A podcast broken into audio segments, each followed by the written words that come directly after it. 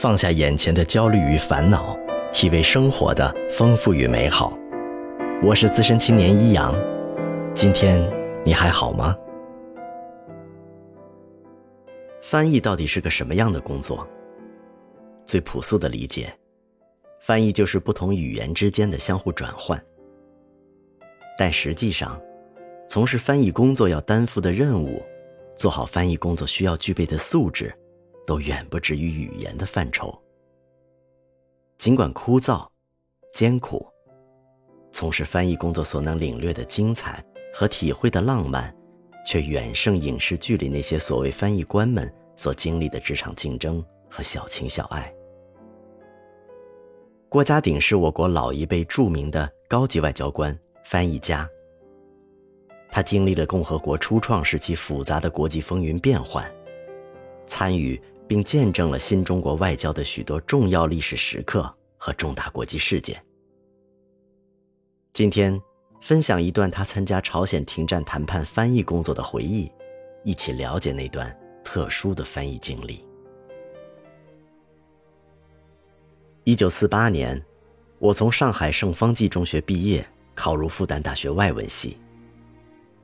我的志愿就是通过学习和掌握外文来报效祖国。从板门店开始的翻译工作，使我义无反顾地走上了外交工作岗位，把自己的前途和祖国的命运紧密地联系在一起。在板门店六年半的中国人民志愿军军旅生涯，是我一生中最难忘的一段经历。回忆往事，感慨万千。一九五零年十月，中国人民志愿军跨过鸭绿江，抗美援朝。扭转了朝鲜战争的局面。一九五一年七月后，美国被迫与我方在板门店进行谈判，朝鲜战场上出现了边打边谈的局面。直到一九五三年七月，双方达成协议，签署朝鲜停战协定。朝鲜战争打了三年，停战谈判进行了两年。一九五二年春，国内三反五反运动接近尾声。抗美援朝战争虽然进入了阵地战的焦灼状态，但形势仍是十分严峻的。朝鲜停战谈判是当时我国外交战线上的一件头等大事，国家需要选派一批政治上比较可靠的英语干部到板门店这个敏感地区去从事停战谈判的翻译工作。一九五二年四月，我从上海复旦大学外文系调到北京。参加五一外宾接待工作。到北京后不久，便荣幸地被选调到板门店参加停战谈判。同行的有十几个人，我们互相不相识，第一次见面。其中有年已半百的清华大学教授赵昭雄，北京大学教授钱学熙，解放初期从美国学成归来的朱光亚副教授，还有一些讲师、助教。包括北大青年教员薛谋红等。最年轻的是我和季朝柱、邱应觉三个人。季朝柱侨居美国多年，是美国哈佛大学的学生，回国后在清华大学化学系肄业。我是复旦大学外文系的应届毕业生。我们的任务都是当英文翻译，但实际上，我们这些人都不是专职翻译，尤其是我们这几个小青年。都是刚刚出校门的学生，从未干过实际工作。我本人连外国人都很少接触，更不知道翻译是怎么回事儿。我们的行动是保密的。临行前，我写信告诉了在上海的双亲，以后就中断了与家属的联系。我们穿上了新发的志愿军棉军装，只带了最简单的随身行李和衣物。从北京坐火车经沈阳到达安东，一路顺利。一过鸭绿江，眼前便似换了天地，那里是一片废墟。美侵朝战争已将朝鲜北方的城镇夷为平地，地面上没有一座完好的房屋。我们从新义州出发，连人带铺盖一起坐上了敞篷军用大卡车。十几个人挤成一团，铺盖就是我们的座位。卡车沿着崎岖的山路前进，一路冒着美国飞机轰炸扫射的危险。朝鲜人民军和中国人民志愿军战士沿路站岗放哨，一遇敌机便鸣枪发出防空警报。卡车开开停停，天黑后加速行驶，大部分路程是在夜间进行的。途中，美国飞机在我们车前扔下了照明弹，司机立即停车，让我们大家都跳下车，趴在路边的斜坡上。美国飞机在我们车后扫射了一阵，便飞走了。我们拍去身上的泥土，立即上车继续前行。就这样，卡车走了两天一夜，终于到达开城中国人民志愿军停战谈判代表团的总部。我们一开始住在朝鲜老乡家里，办公室也设在朝鲜老百姓为我们腾出的房子里。尽管周围炮声隆隆，美国飞机经常在我们头顶盘旋，在远处扔下炸弹，但我们地处中立区内，环境基本上还属安全。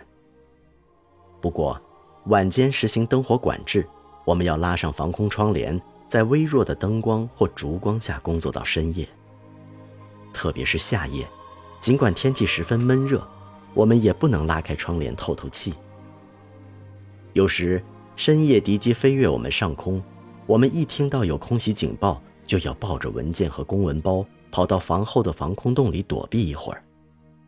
等警报过后，再出来继续睡觉或工作。开始时，我们对这样的生活和工作条件不大适应，但过了一段时间。也就习惯了。天热了，晚饭后夕阳西下，我们三三两两散步来到山顶，席地坐下，看看远处炮战发出的火焰，我们意识到，战争还在激烈的进行，谈判尚需时日。朝鲜人民军和中国人民志愿军方面的首席代表是朝方的南日大将，中国人民志愿军的代表。是边章武和谢芳将军，秘书长是柴成文。志愿军代表团的领导是李克农和乔冠华。李克农同志负责全面领导，乔冠华同志负责领导谈判业务。李乔二人对外从不出面，对内则直接向周总理和毛主席请示报告。代表团的同志称李克农为李队长，称乔冠华为乔指导员。他们经常给代表团的同志做形式报告，介绍谈判斗争情况，交代下一阶段的任务。每次与美方会晤结束后，乔冠华同志即召集内部会议，听取汇报，布置下一次会晤的斗争策略和发言稿内容，由秘书处同志起草发言稿，交他修改审定后译成外文。当时的秘书处处长是蒲山同志，英文翻译定稿是裘克安同志。初到开城，谈判有所进展，我们的工作是紧张而繁忙的。一九五二年底，谈判一度陷入僵局，双方会晤的次数减少，级别降低。从谈判桌上来看，最困难的是军事分界线的划分和战俘交换问题。战场上的较量将反映在军事分界线的划定上，军事分界线将成为今后长期的南北朝鲜分界。经过两年多的反复较量，双方基本上已在原来的三八线附近持平，大幅度的进退已不大可能。美方手中所剩的一张王牌是战俘问题。朝鲜人民军和中国人民志愿军在美方手中被俘人员近十八万人，而我方手中的南朝鲜和美国等所谓联合国军战俘仅一万多人。我方主张。按照关于战俘问题的日内瓦公约，停战后交战双方应全部释放和遣返在战争中俘虏的对方人员。美方则利用其所扣留的我方被俘人员，提出一对一交换的主张，企图扣留大批战俘，压我做较大的让步。从美国国内的形势来看，一九五二年底，美国正值总统大选。民主党的杜鲁门总统在大选中失利，共和党的艾森豪威尔获胜。大选前后，艾森豪威尔一再声称上台后要把朝鲜战争停下来。但在新旧交替之际，艾森豪威尔政府内部尚未整顿就绪，同时美国尚不甘心接受当时战场上的结局，停战决心未下，战争继续拖延下去。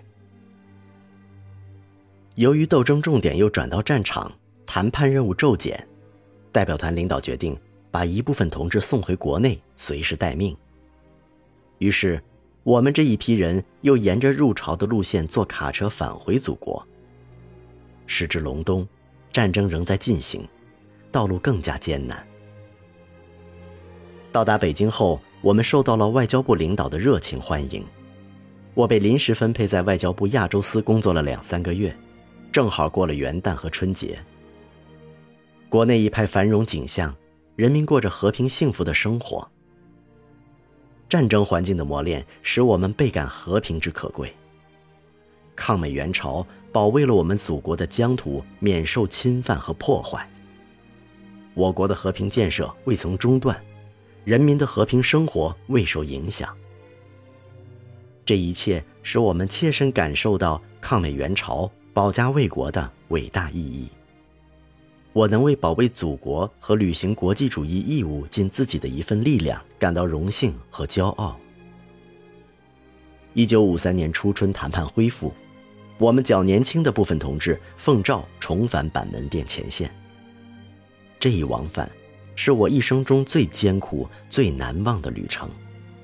好在，我们已有了前次的经验，思想上和生活上都有了准备。到达开城后。我们与留守的同志会合，立即投入了紧张的工作。这时谈判的进程比较顺利。到一九五三年六月，军事分界线已基本划定，走向仍沿三八线附近。南朝鲜在东部多占一些地方，北朝鲜则在西线占据优势。虽然南朝鲜所占的面积略大于北朝鲜，但北朝鲜新占的地区却比较富庶。在最棘手的战俘问题上，我方坚持了全部遣返的原则，但做出了重大的妥协，即同意将一切坚持遣返的战俘分批直接遣返，将未予直接遣返的其余战俘统交中立国遣返委员会处理。中立国遣返委员会由瑞士、瑞典、波兰、捷克斯洛伐克、印度代表组成，印度代表为主席和执行人。关于停战后的政治解决，双方同意在停战协定签字并生效后三个月内，双方分派代表召开高一级的政治会议，协商从朝鲜撤退一切外国军队及和平解决朝鲜问题等问题。至此，谈判中的重大争执问题均获解决。按原来的进程，停战协定本可于六月签字，然而。美方最后还想争得一席土地，李承晚军队又发起了一番进攻，遭到我军的迎头痛击。经过最后一番较量，双方终于商定于1953年7月27日在板门店签署停战协定。那么，在停战谈判过程中，郭家鼎和他的战友们承担了什么样的工作，遇到了什么样的挑战？又如何克服困难，最终圆满完成任务呢？请订阅收藏，继续收听郭家鼎参加朝鲜停战谈判翻译工作的回忆下。分享快乐，分担烦恼，欢迎点赞订阅我的故事，也希望在评论区听到你的声音。我是资深青年一阳，愿你一切安好。